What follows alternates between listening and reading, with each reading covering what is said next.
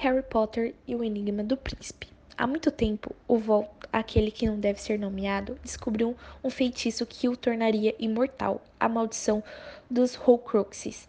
Eles são objetos em que o bruxo deposita parte da sua alma para continuar vivendo, mesmo depois que seu corpo seja destruído.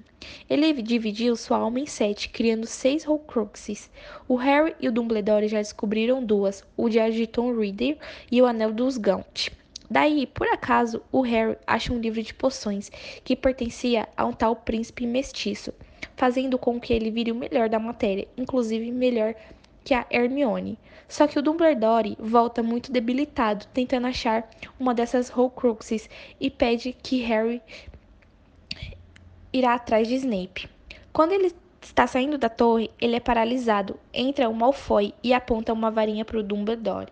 Daí entra o Snape e mata o diretor. Aí começa a maior perseguição atrás do Snape, que revela que é o príncipe mestiço.